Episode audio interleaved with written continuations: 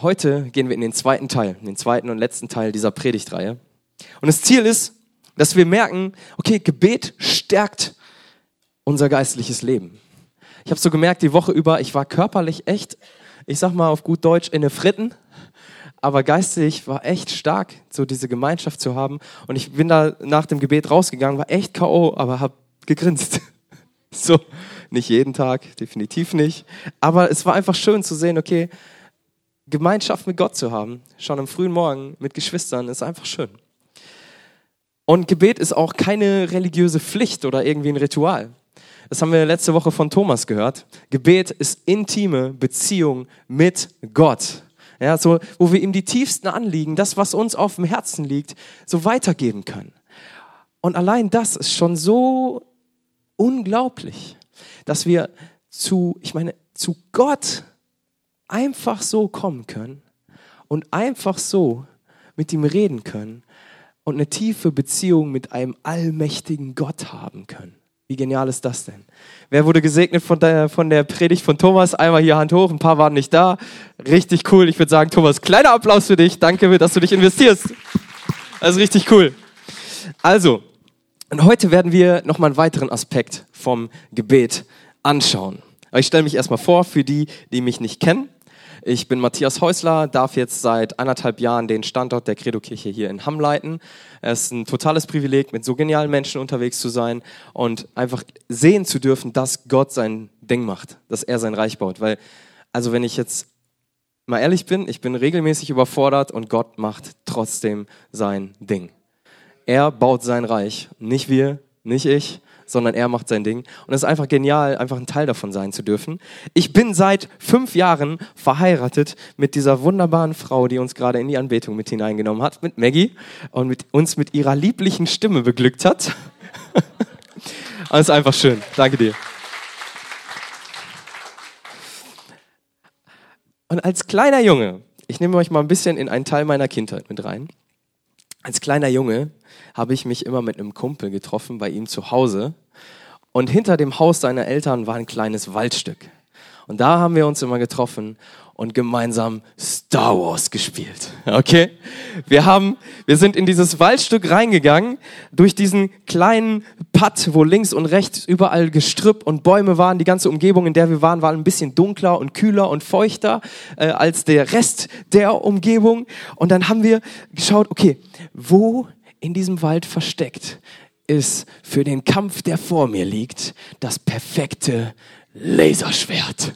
Okay, wo ist das perfekte Laserschwert? Und wir sind durch den Wald gelaufen und wer den besten Stock hatte, ja, den, den längsten oder gleich zwei gleichförmige, schöne Stöcker, der hatte für den bevorstehenden Kampf zwischen meinem Kumpel Lukas und mir das bessere Laserschwert und damit die bessere Ausgangssituation für den Kampf, den wir nun bestreiten sollten, ja.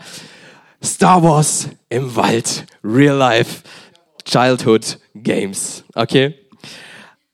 Und es war einfach eine coole Zeit. Und hin und wieder kamen wir dann mit leichten Blessuren ja, nach Hause. Mama und Papa waren dann nicht, nicht immer ganz so begeistert. Und ähm, ja, es war einfach Kindheit. Es war einfach schön. Und je länger wir kämpften, desto entscheidender wurde, wer den besseren Stock, in Klammern das bessere Laserschwert, hatte. Ja? Je länger wir kämpften, desto mehr wurde klar, okay, sein Stock, ja, ist schwerer, massiver und ich habe mehr damit zu kämpfen, dem Widerstand zu leisten. Und es ging los, klack, klack, klack. Und es war eine, eine richtig coole Kindheitszeit, ein spielerischer Kampf.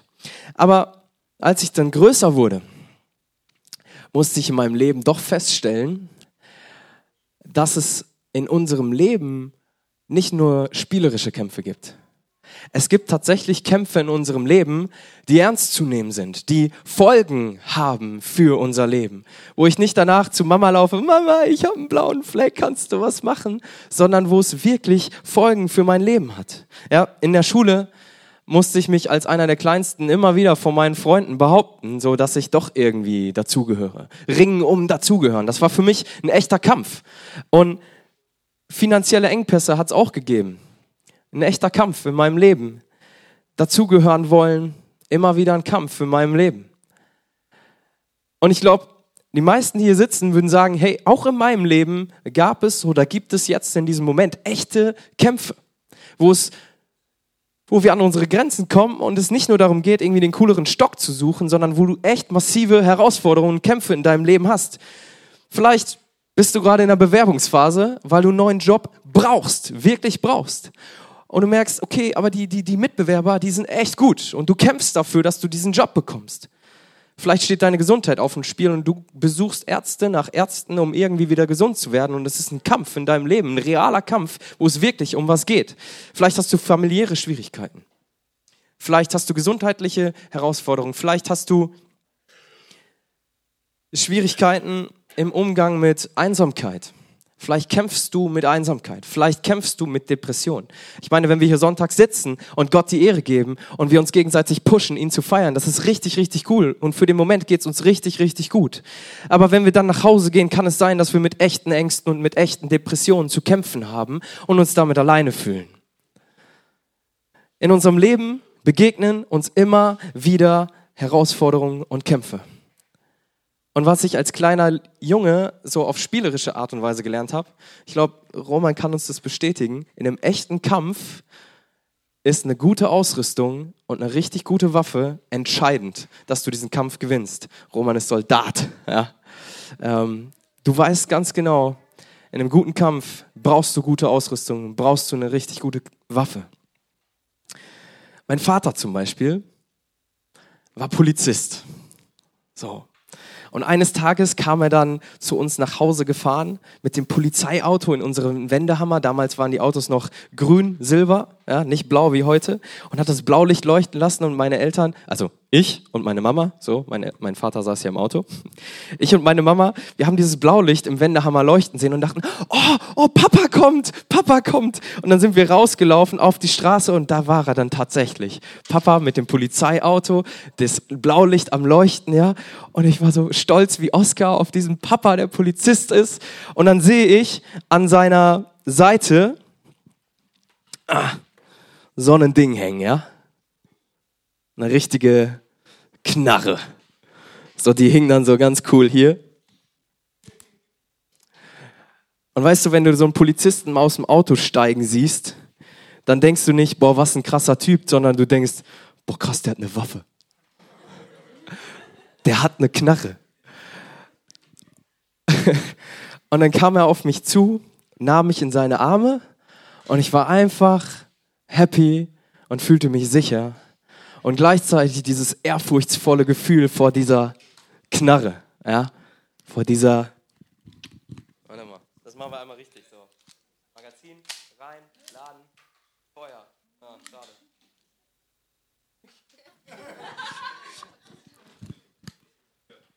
Gesi Gesichert. Nee? Warte.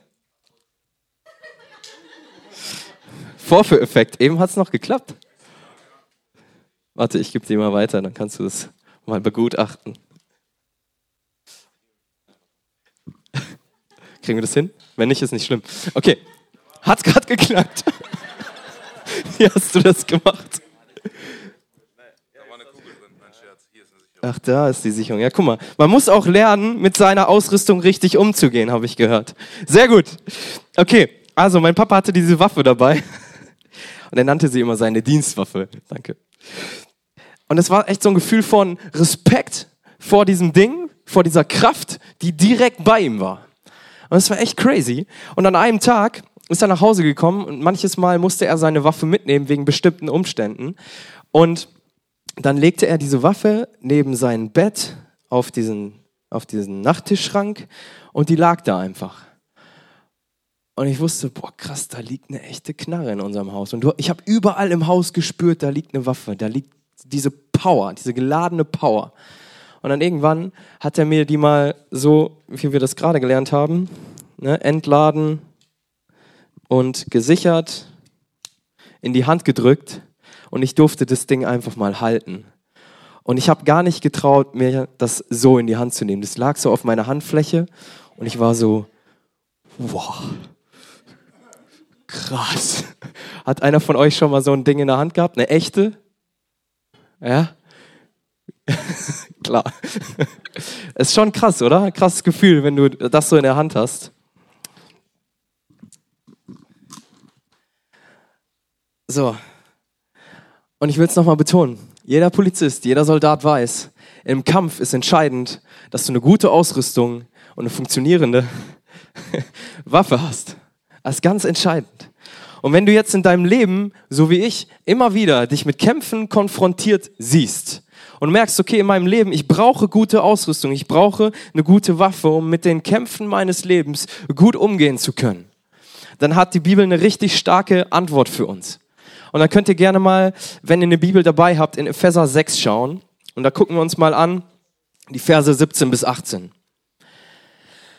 Und kurz ein bisschen Kontext. Paulus hat diesen ähm, Brief an die Epheser geschrieben und beschreibt so, dass wir in unserem Leben einen wirklichen Kampf durchmachen. Auch einen geistlichen Kampf, den wir bestreiten. Und dann nimmt er die, die, die na, Adressaten einfach mit rein und beschreibt eine Waffenrüstung eines damaligen Soldaten. Ja, Brustpanzer, Gürtel, Schwert, Schild, Helm, all das beschreibt er, um den Leuten einfach deutlich zu machen, hey, in eurem Leben, ihr braucht eine gute Ausrüstung. Und ich lese mal Vers 17 vor. Da schreibt er so den letzten Teil von dieser Waffenrüstung. Und nehmt auch den Helm des Heils und das Schwert des Geistes, welches das Wort Gottes ist. Und jetzt beantwortet er die Frage, die wir vielleicht im Kopf haben, hey, aber wie lege ich diese Rüstung denn eigentlich an? Ja, wie kämpfe ich denn eigentlich diesen Kampf? Und er fasst das, diese gesamte Waffenrüstung zusammen mit dieser Antwort. Ab Vers 18. Indem ihr zu jeder Zeit betet mit allen Gebet und Flehen im Geist und wacht zu diesem Zweck in aller Ausdauer und Fürbitte für alle Heiligen. Ich lese uns das nochmal. Indem ihr, also wie kämpfen wir diesen Kampf? Wie legen wir diese Rüstung an? Wie gehen wir mit der Waffe um? Indem ihr zu jeder Zeit betet mit allem Gebet und Flehen im Geist und wacht zu diesem Zweck in aller Ausdauer und Fürbitte für alle Heiligen. Und ihr Lieben, in unserem Leben eine der wichtigsten Ausrüstungen, eine der stärksten Waffen, die wir haben, ist das Gebet. Und jetzt denkst du vielleicht, boah, ey, beten, nee. Jetzt müssen wir uns mal kurz vor Augen führen, was das heißt. Thomas hat uns erklärt, Gebet bedeutet intime Beziehung zu Gott. Gebet bedeutet, meine Herzensanliegen mit Gott zu teilen. Gebet bedeutet, seine Stimme zu hören, sein Reden zu hören. Gebet bedeutet, da ist ein lebendiger Gott, mit dem ich reden kann und der sich um mich bemüht, der mich liebt und um mich kümmert. Und wenn du dir jetzt vorstellst, ich bete, ja, ich nehme diese Waffe in die Hand, das ist die geballte Ladung Power für deine Umstände. Warum? Weil wir es mit einem geballten mächtigen, powervollen Gott zu tun haben, der dann in die Situation reinkommt. Gebet ist, ich erkenne, dass ich nicht diese Power habe, aber dass er sie hat.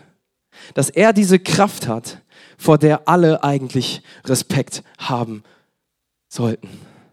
Wir haben es mit einem allmächtigen Gott zu tun, der tun und lassen kann, was er will, der nur mit dem Finger schnipsen muss und wir würden alle tot umfallen.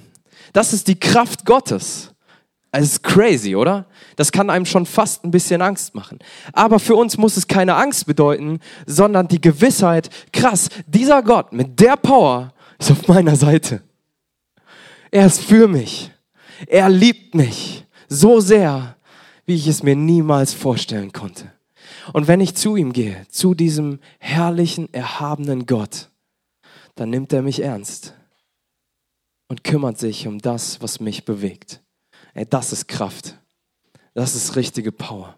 Wenn du merkst, ich habe sie nicht, ich gebe sie ab und er handelt. Und er weiß genau, was das Richtige für uns ist. Und vielleicht eine kurze Randbemerkung. Manchmal ähm, hören wir von anderen Christen so, dass sie von Sieg zu Sieg gehen. Und wir haben den Eindruck, boah krass, bei denen läuft alles immer nur gut. Die siegen nur. Aber wenn du dir jetzt mal vor Augen führst, was dieses Wort Sieg beinhaltet, dann heißt es, dass zwischen von Sieg zu Sieg immer Kampf ist. Zwischen jedem Sieg steht ein Kampf. Und ich finde es so stark, dass wir, wenn wir mit Gott unterwegs sind, wissen dürfen, ich werde siegen. Ich werde siegen. Und wisst ihr, wenn ich merke, was, was Gebet für eine Kraft hat, dann will ich, will ich beten, weil ich weiß, es ist ein Kampf. Ich weiß, es ist manchmal echt hart. Aber dann will ich beten, weil ich will dem Kampf nicht unterliegen, sondern ich will siegen. Ich will gewinnen. Ich will siegreich aus dem Kampf meines Lebens, der immer wieder kommt, hervorgehen. Und deswegen wende ich mich an Gott, der mich so sehr liebt. Und das ist diese Spannung. Und Gottes Wort sagt hier, wie kämpfen wir? Betet, betet mit allem Gebet und Flehen im Geist und wacht zu diesem Zweck in aller Ausdauer und Fürbitte für alle Heiligen. Und damit sind wir so jetzt so richtig im zweiten Teil angekommen, der überschrieben ist mit, wie Gebet zu einem festen Bestandteil unseres Alltags wird. Denn diese machtvolle Waffe ist, nur, ist nicht nur etwas für dann, wenn ich sie gerade brauche und extra abhole, sondern sie ist etwas für meinen ganz normalen Alltag. Ich habe sie immer dabei. Und ich weiß immer, wie ich sie einsetze und ich kann sie immer benutzen, zu jeder Zeit und sie lässt mich nicht alleine sozusagen. Diese geballte Ladung Kraft ist da. Und wie das Ganze so zu einem festen Bestandteil unseres Alltags wird, da will ich uns einfach mal reinnehmen in ein paar Ideen, wie das funktionieren kann. Der erste Punkt ist so wichtig, merke ich immer wieder, weil es mir fehlt, wenn ich es nicht tue. Halte das Gespräch mit Gott am Laufen halte das Gespräch mit Gott am Laufen. Ich merke immer wieder, wenn ich eine Zeit lang nicht mit Gott rede, es tut mir nicht gut. Ich weiß nicht, wie es euch geht, wenn ihr eine Zeit lang nicht mit Gott in Kontakt seid. Es tut einem echt nicht gut. Aber wenn ich dann wieder anfange und in seiner Gegenwart bin, hey, das ist so genial. Setzt mich so frei. Paulus hat ähm, im ersten Thessalonicher Brief, Vers 5, äh, Kapitel 5, Vers 14 folgendes geschrieben: Betet ohne Unterlass. Also hört nicht auf zu beten. Und das schreibt er mit als letzte Worte an diese Gemeinde in Thessaloniki. So, hört nicht auf zu beten. Warum? Weil er genau weiß, dass wir echte Kämpfe haben. Und weil er genau weiß, dass jemandem etwas daran liegt, dass wir aufhören zu beten, weil es uns Kraft kostet. In dem Moment, wo wir weiter beten, wo wir an Gott dranbleiben, stärkt uns das so sehr, regelmäßig. Es geht nicht darum, dass wir jede Sekunde beten unseres Lebens, so, dass wir so ein Gesetz erfüllen müssen, dass ich jetzt bloß nicht aufhöre zu beten. Es darf keine Sekunde abbrechen. Nein, darum geht's nicht. Wenn ich jetzt zum Beispiel ähm, mir die Kommunikation mit meiner Frau vorstelle und mir sagt jemand von außen, hey Matze, hör nicht auf, mit Maggie zu reden. So, dann denke ich ja auch nicht, ja, alles klar, dann muss ich jetzt die ganze Zeit neben ihr herlaufen und immer mit ihr reden sondern ich verstehe das als einen liebevoll gemeinten, wohlwollenden Hinweis, dass wir miteinander im Gespräch bleiben. Das heißt, wenn wir Zeit miteinander verbringen, dass ich sie nicht anschweige, ignoriere und schlecht behandle, sondern dass wir miteinander reden. Wenn ich einen Tag arbeiten bin und nicht die Möglichkeit habe, mit Maggie zu reden, hey, dann rede ich abends mit ihr. Wenn sie eine Woche im Urlaub ist und so, so busy ist, eine Reise zu planen für ihre Tante und Mutter und nicht dazu kommt, dass wir miteinander schreiben können, dann denke ich auch nicht, oh Mann, ey, ist alles doof. Aber wenn sie nach Hause kommt, dann reden wir weiter miteinander miteinander. Und ich glaube, in unserer Beziehung, in unserem Reden mit Gott kann es sehr, sehr ähnlich sein, dass wir mit einer natürlichen, liebende, liebevollen Haltung gegenüber Gott diese, dieses, diesen inneren Drive haben, zu sagen, ja, ich möchte in Kommunikation mit dir bleiben. Und deswegen betet ohne Unterlass. Hört nicht auf zu beten. Zweiter Punkt. Setz dir feste Zeiten am Tag, zu denen du betest. Also mir hilft's, wenn ich das tue einfach morgens beten. So. Weil es gibt so viel, was mich davon abbringen will und so viel, das mich davon ablenkt. Psalm 119, 104, Vers 164 schreibt der Psalmist, ich lobe dich siebenmal am Tag wegen der Bestimmung deiner Gerechtigkeit. Ich finde es herausfordernd, aber irgendwie cool, weil ich einfach daraus lese, der Psalmist hier, der hat verstanden, wie wertvoll die Beziehung zu Gott ist. Und deswegen sagt er nicht, oh, ich muss jetzt mich siebenmal am Tag aufraffen und mein, mein Gebot erfüllen, sondern ich lobe dich siebenmal am Tag wegen der Bestimmung deiner Gerechtigkeit. Gott, du bist so großartig, du bist so genial. Ich lobe dich siebenmal am Tag, das bist du mir wert. Und ich finde es so, so schön, sowas zu lesen. Das fordert mich heraus, es treibt mich irgendwie auch an. Ich finde es cool. Und ich will noch mal kurz auf die Ausrüstung zurückkommen. Beziehungsweise auf die Beziehung. Es ist nämlich beides. Ich glaube, in jeder Beziehung, jede Beziehung braucht ein Stück weit auch Arbeit. So.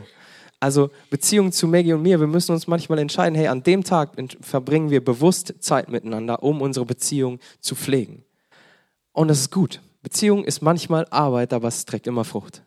Genauso ist es, wenn du als Soldat deine äh, Ausrüstung, deine Waffe nicht pflegst und du kommst in den Ernstfall und dann steht dir jemand gegenüber, der dir das Leben nehmen will und dann funktioniert die Waffe nicht, weil du sie nicht gepflegt hast.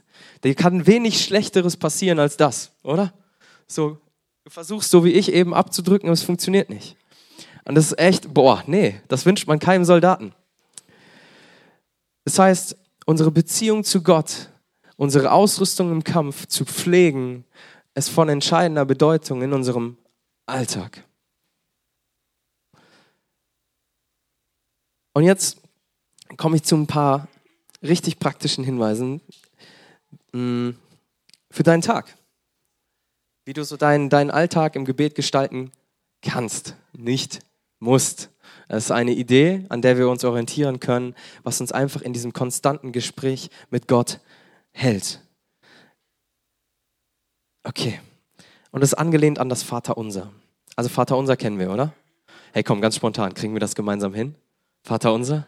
Okay, let's go. Eins, zwei, drei.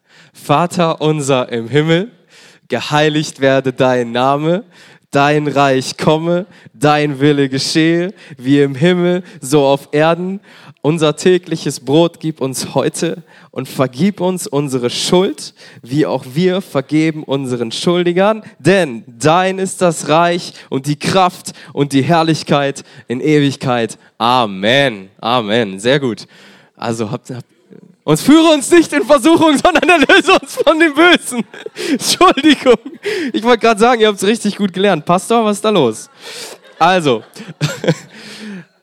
ich nehme uns rein in das Vaterunser. Voller Schamesröte gehen wir weiter in die Predigt. Also, ihr könnt aufschlagen, wenn ihr habt, Matthäus 6 und dann ab Vers 8. Matthäus 6 ab Vers 8. Und wir werden jetzt ein bisschen hin und her springen zwischen Vater unser und anderen Versen. Wir werden die alle auf dem Screen haben, aber beim Vater unser könnt ihr gerne den Finger reinlegen oder die App speichern oder wie auch immer. Also, darum sollt ihr ihnen nicht gleichen, denn euer Vater weiß, was ihr benötigt, ehe ihr ihn bittet. Deshalb sollt ihr auf diese Weise beten. Unser Vater, der du bist im Himmel, geheiligt werde dein Name. Und allein das ist schon richtig cool. Vater, der du bist im Himmel. Wenn Jesus damals seinen Leuten gesagt hat, so sollt ihr beten, dann hat er für das Wort Vater im Aramäischen, was er gesprochen hat, wahrscheinlich das Wort Abba genutzt. Und Abba ist eigentlich ein, Wort für Vater von, von Kindern. Ein Kind sagt zu seinem Papa damals Abba, geliebter Papa, zu dem ich vertrauen kann, zu dem ich immer, zu dem ich vertrauen kann, zu dem ich immer kommen kann. Geliebter Papa. So sagt Jesus, sollen wir beten. Das heißt, er sagt, habt genau diese Beziehung zu Gott, von der Thomas letzte Woche gesprochen hat. Und dann im nächsten, der du bist im Himmel, wo dann plötzlich so deutlich wird, krass, dieser, dieser Papa, zu dem ich so kommen kann? Der ist im Himmel, sprich hoch erhaben, herrlich, allmächtig, fast unantastbar. Und es ist so crazy, dass das hier in einem Satz am Anfang des Vaterunsers steht, weil es einfach zeigt, so ist Gott. Er ist für uns der allmächtige, herrliche, hocherhabene, unantastbare, der sich aber in seiner Herrlichkeit uns zuwendet und sich antastbar macht und sagt, ich liebe dich so sehr, dass du mich Papa nennen darfst. Allein das in diesem ersten Satz dieses Gebetes. Und damit komme ich zum ersten Punkt für unseren Alltag. Starte den Tag mit Dankbarkeit. Dafür, dass du diesen Gott an deiner Seite hast. Du machst deine Augen auf und startest deinen Tag mit Dankbarkeit und erinnerst dich daran, dass ein allmächtiger Gott an deiner Seite ist. Dass du quasi die geladene Knarre an deiner Seite hast und so in den Tag starten kannst. Und als nächsten Punkt, preise Gott. Matthäus 9,6, geheiligt werde dein Name. Und jetzt ein anderer Vers, Psalm 145, Vers 2. Da schreibt er, täglich will ich dich preisen und deinen Namen rühmen, immer und ewiglich. Und das ist wieder so ein, so ein Ding aus innerer Zuneigung zu diesem Vater und gleichzeitig Verherrlichung seiner Größe und Majestät. Und das ist so der zweite Punkt, wie du den Starttag starten kannst. Preise Gott vor oder nach dem Frühstück. Ja. Punkt 1, starte den Tag mit Dankbarkeit. Punkt 2, preise Gott. Dritter Punkt, erinnere dich an das, was am meisten zählt. Erinnere dich an das, was am meisten zählt. Das kannst du am späten Vormittag machen. Im Vater unser steht dann, dein Reich komme, dein Wille geschehe, wie im Himmel, so auf Erden. Und du kannst dann am späten Vormittag einfach im Gebet festmachen und die innere Entscheidung treffen. Okay, Jesus, nicht du, sondern nicht ich, sondern du sollst meinen Tag bestimmen. Du gehst in diesen Tag rein und sagst Jesus, okay, dein Wille in meinem Leben, in meinem Tag soll geschehen. Nicht ich bestimme diesen Tag, sondern du. Und Matthäus 6, 33, ein paar Verse später, steht dann direkt, trachtet vielmehr zuerst nach dem Reich Gottes und nach seiner Gerechtigkeit, so wird euch dieses alles, da geht es um Versorgung, hinzugefügt werden. wo wir einfach sagen, ich will nicht, dass mein Wille geschieht, sondern deiner. Ich vertraue dir, weil du weißt, was gut für mich ist.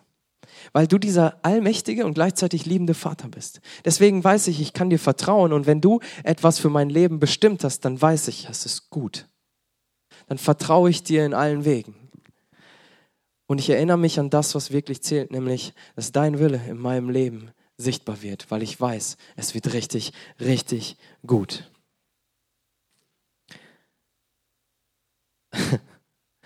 Ich bin wieder bei der Armee. Was passiert mit einer Armee, wo jeder macht, was er will, mitten im Kampf? Und wahrscheinlich eine Menge Tote. Wenn du als Armee nicht zusammenhältst, wenn du als Einheit nicht zusammenhältst, dann hast du ein ernstzunehmendes Problem.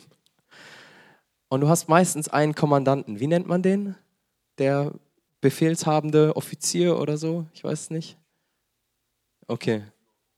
Ja es ist halt so wichtig, dass die Einheit auf ihn hört. Weil wenn sie es nicht tun, wenn jeder sagt, nö, ich mach mein Ding, dann haben die ein wirkliches Problem. Dann fliegt der ganze Laden auseinander und die Leute gehen einfach drauf. Und wenn ich jetzt weiß, dass mein Befehlshaber sozusagen, um es mal so hart auszudrücken, vollkommen liebevoll ist und in jedem Moment genau weiß, was er tut, dann sage ich ihm, alles klar, ich richte mich nach deinem Willen. Ich vertraue dir, ich folge dir nach und dein Wille in meinem Leben soll geschehen, weil ich weiß, dass dein Willen für mich richtig, richtig gut ist. Nicht mein Wille soll geschehen, sondern deiner. Du bist das, was wirklich zählt. Vierter Punkt. Mittags. Sage Gott, was du brauchst und bete für die Anliegen anderer. In Matthäus 6 im Vater unser, gib uns heute unser tägliches Brot, was so viel meint wie, gib uns heute das, was wir für heute benötigen. Und dafür können wir beten. Und dann Johannes 14, 13. Und alles, was ihr bitten werdet in meinem Namen, das will ich tun, damit der Vater verherrlicht wird im Sohn. Alles, was ihr bittet, bitten werdet in meinem Namen, das will ich tun, damit der Vater verherrlicht wird im Sohn. Und ich finde es so crazy, was hier gerade steht. Also lasst dir das mal auf der Zunge zergehen. Ich lese nochmal, oder? Alles, was ihr bitten werdet in meinem Namen, das will ich tun. Und mit dieser Haltung können wir mittags Gott sagen, was wir brauchen. Ist das verrückt? Fünfter Punkt. Dieser Punkt ist ganz besonders wichtig für nach der Arbeit.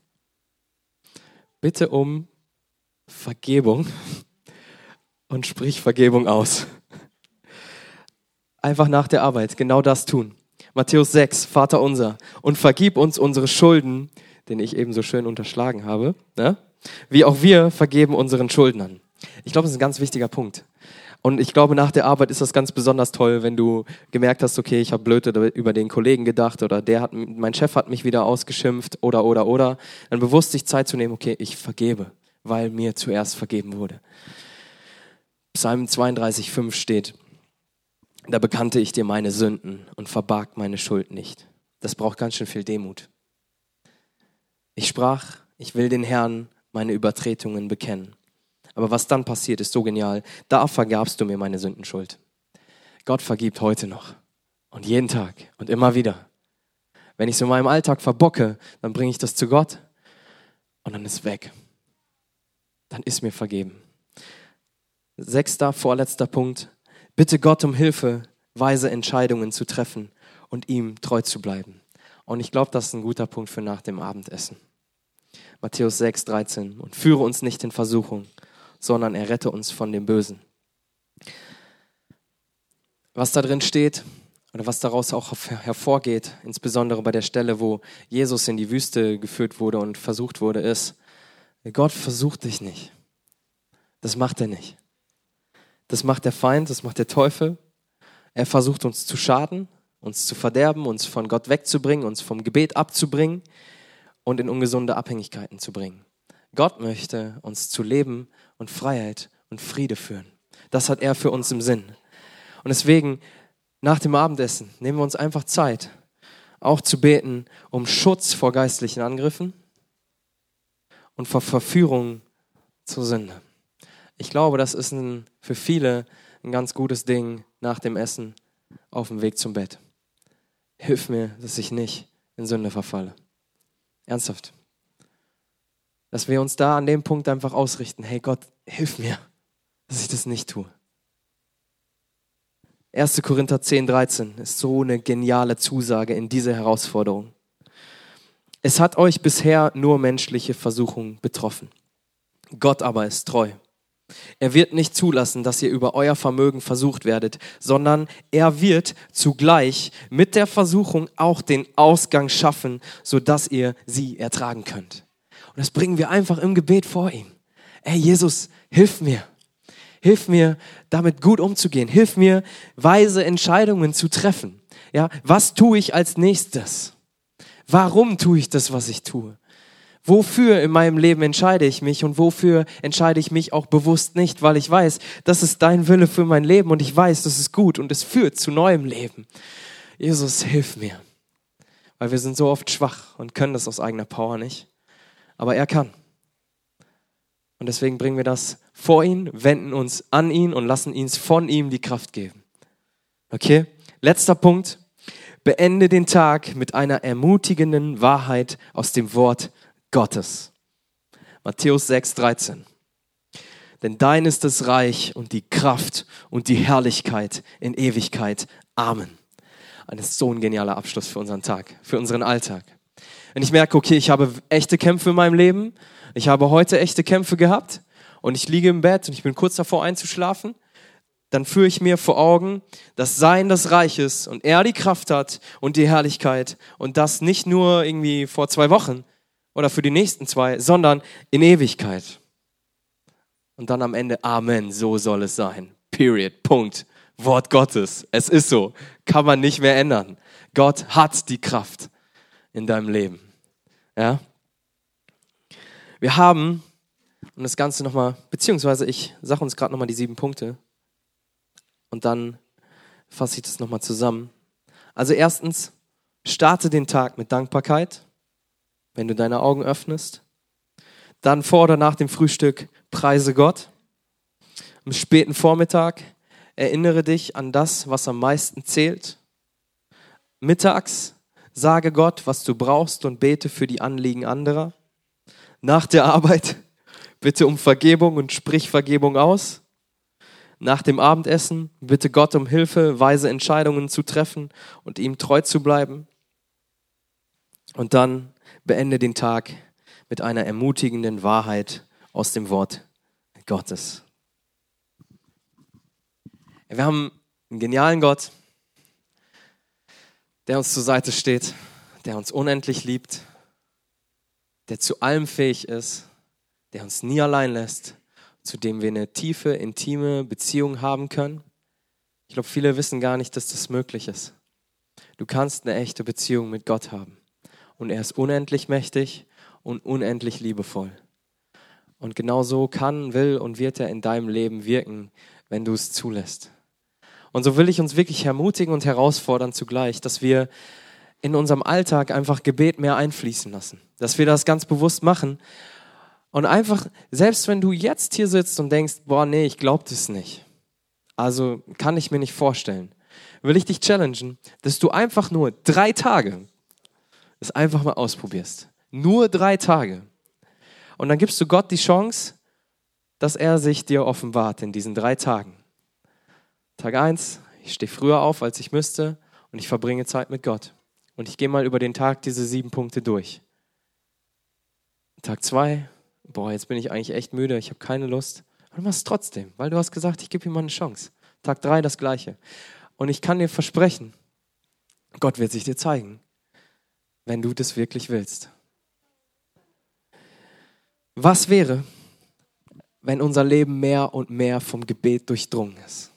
Was wäre, wenn wir mehr und mehr erleben, dass wir eine Kraft bei uns haben. Ja, nicht nur wie so eine Pistole irgendwie an der Seite, eine kleine geballte Ladung Power, sondern wirklich Gott, der in uns lebt.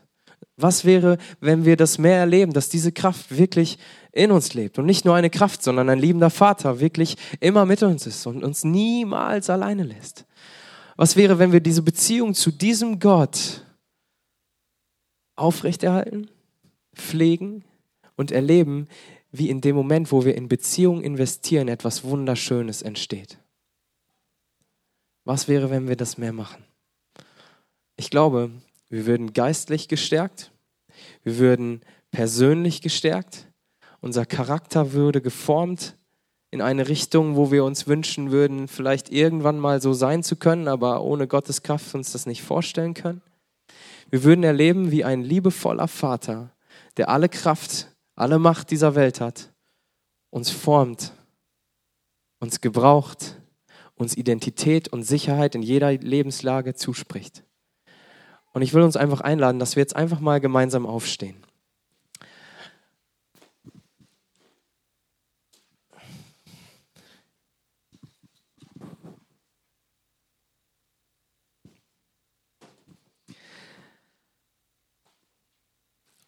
Und wenn du hier bist und du sagst, Jesus,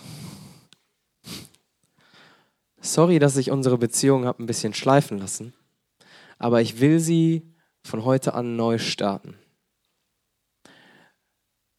Lass uns vorher einmal alle unsere Augen schließen kurz. Wenn du das bist, wenn du das möchtest, dann möchte ich dich bitten, während alle Augen, auch vom Team und von mir, geschlossen sind, dass du Gott als ein Zeichen dafür einfach mal deine Hand entgegenstreckst. Und wirklich alle Augen bleiben geschlossen. Keiner sieht das, niemand schaut dir zu. Es ist zwischen dir und Gott. Und wenn du das möchtest, dann streck ihm jetzt einfach mal deine Hand entgegen. Jesus, ich weiß nicht, wer sich jetzt gerade alles meldet, aber ich, ich heb einfach auch mal meine Hand. Jesus, wir wollen zurück zu dir.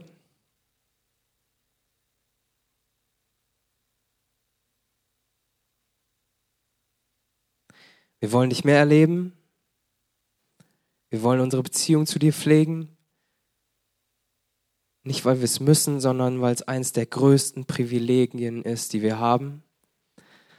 Und Jesus, ich danke dir so sehr, dass du diese entgegengestreckte Hand annimmst. So wie Petrus, der im Wasser versunken ist und seine Hand dir entgegengestreckt hat, weil er hilflos war. Du seine Hand genommen hast und ihn rausgezogen hast so nimmst du jetzt auch unsere Hand. Und ich danke dir so sehr, dass du uns liebst, in deiner Kraft, in deiner Macht und in deiner Herrlichkeit. Und ich bete, Jesus, dass bei jedem Einzelnen, der gerade seine Hand hebt, dass du diese Beziehung einfach erfrischt, erneuerst und wir einfach erleben dürfen, was es bedeutet, eine tiefe, liebevolle Beziehung mit einem allmächtigen Gott zu haben. Ich danke dir so sehr dafür, dass du für uns und mit uns bist. Und für diejenigen, Jesus, die dir drei Tage Chance geben. Ich bete, Jesus, offenbare du dich ihnen. Zeig du dich ihnen. Ich danke dir so sehr für dein liebendes Herz. Amen. Ähm, eins noch, ihr könnt euch kurz nochmal setzen. Für all die, die jetzt heute das erste Mal hier sind oder das erste Mal von diesem Gott hören, werde ich euch einfach mal kurz ein, zwei Gedanken teilen. Warum ist diese Beziehung zu Gott eigentlich möglich?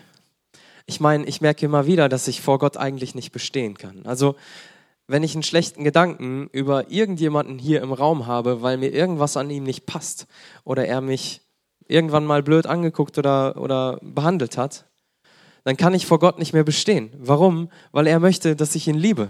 Und wenn ich das nicht hinkriege, habe ich es halt verbockt. So, dann bin ich schuldig geworden vor Gott, vor seiner Herrlichkeit. Ich kann nicht mehr vor ihm bestehen. Und Gott hat aber gesagt, hey, ich, ich, ich liebe dich so sehr, ich will die Beziehung zu dir so sehr. Und deine Schuld steht uns im Weg, aber weil ich dich so sehr liebe und diese, obwohl diese Schuld bestraft werden müsste, werde ich, so wie du, ich werde Menschen, Jesus Christus, und ich trage diese Schuld. Und so geht Jesus an ein Kreuz, was wir als Schmuck oft tragen oder was wir in jeder Kirche sehen, und geht an dieses Kreuz und stirbt dort und nimmt diese Schuld auf sich. Warum? Weil diese Beziehung zwischen dir und ihm so wichtig für ihn ist, dass er gesagt hat, alles, was zwischen uns steht, räume ich aus dem Weg. Ich sterbe gerne für diese Schuld. Und was dann passiert, ist einfach nur, dass er wieder aufersteht und zeigt, ich habe den Tod besiegt. Das heißt, du und ich können wieder in Beziehung mit sein, äh, miteinander sein, denn ich bin allmächtig, ich bin lebendig und ich liebe dich unendlich. Und was dann für uns entscheidend ist, wenn wir sagen, ja, ich möchte diese Beziehung zu diesem allmächtigen, liebevollen Gott, dass wir dann einfach ein bewusstes Ja zu ihm geben und sagen, ja, Jesus, ich erkenne an, ich war schuldig. Ja, Jesus, ich erkenne an, du bist für meine Schuld gestorben, es hat dich alles gekostet. Und ich danke dir dafür. Und ich nehme diese Vergebung schlichtweg an und kehre um von meinem alten Leben und folge von heute an dir nach.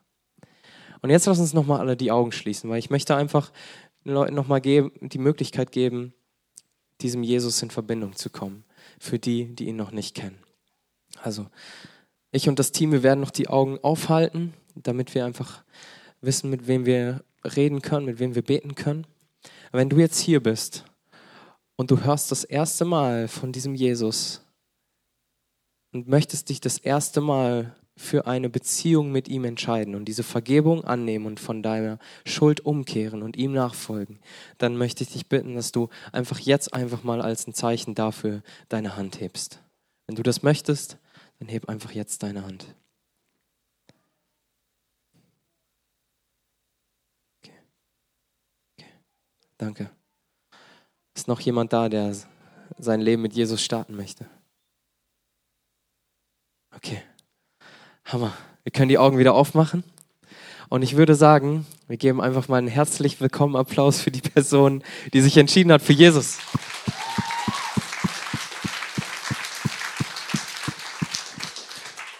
Und werte Credo-Kirche haben, die meisten von euch kennen das schon, aber wir beten gemeinsam als ein Bekenntnis vor Gott.